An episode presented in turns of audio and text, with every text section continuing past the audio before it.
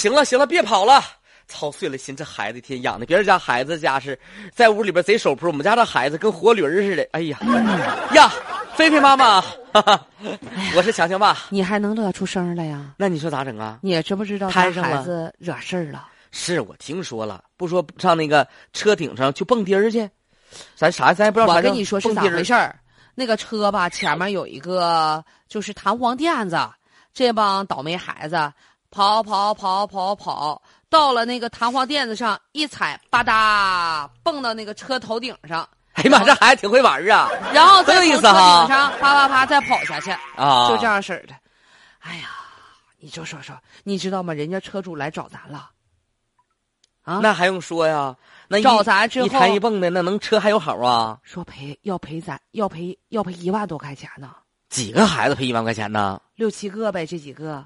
算算啊，小强、菲菲、丽妈第五你，甭管几个孩子，你那平均一个人两千呢，那可不行。你乐意从从你兜往外掏钱呢？不是啊你要说三十五十的吧，我就做主了。你一个孩子花两千，那我媳妇儿得拿菜刀跟他玩命，那还了得？不行，反正我这么说吧，我是觉得，就是那么一踩一蹦的，那车不至于划那么大口子，呀，刚刚吧，你这话是亮点呐。对我就愿意听你唠嗑。那不是咱孩子整的口子，在孩子在你车旁边就等于路过给你擦车了，我没跟你要钱，还朝我们要啥钱呢？小孩儿那重吗？小孩儿那么轻的体重，就踩一下就出那么大口子了，肯定车本身就坏的，他能啊我们？家孩子瘦啊，我们家孩子随我了，现在体重有三十五六斤儿啊！哎呀，我都担心呢，这孩子你说说，哎呀，营养不良咋整？反正肯定不是我们家孩子踩的啊。对不对？，对，乐意上哪儿高上哪儿高去。那玩意儿这就是事儿呗。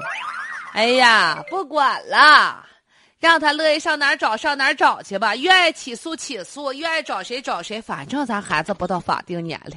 妈说啥呢？我告诉你，我是豆豆妈妈。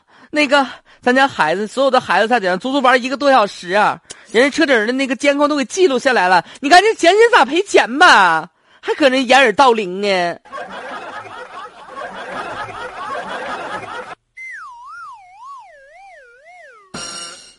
哎呀，你说这事儿啊哈，谁遇到谁不糟心呢？自己新买的车啊，就被这小孩呢在这个棚顶上蹦迪了啊，结果呢就有一个大大的口子。家长们呢翻的呃这个非但呢不说这个替司机心疼他的车，反倒一推六二五，跟我们家还没关系，还蹦一下就能坏了那么大口子。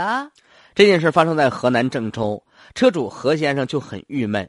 我们说呀，对于孩子，如果说居家生活的话，家长的监护权是应该行使的。那么，不要再破坏其他财物发生之后，家长再追悔莫及。那么目前呢，因为双方没有达成一致，所以说最终车主何先生决定起诉。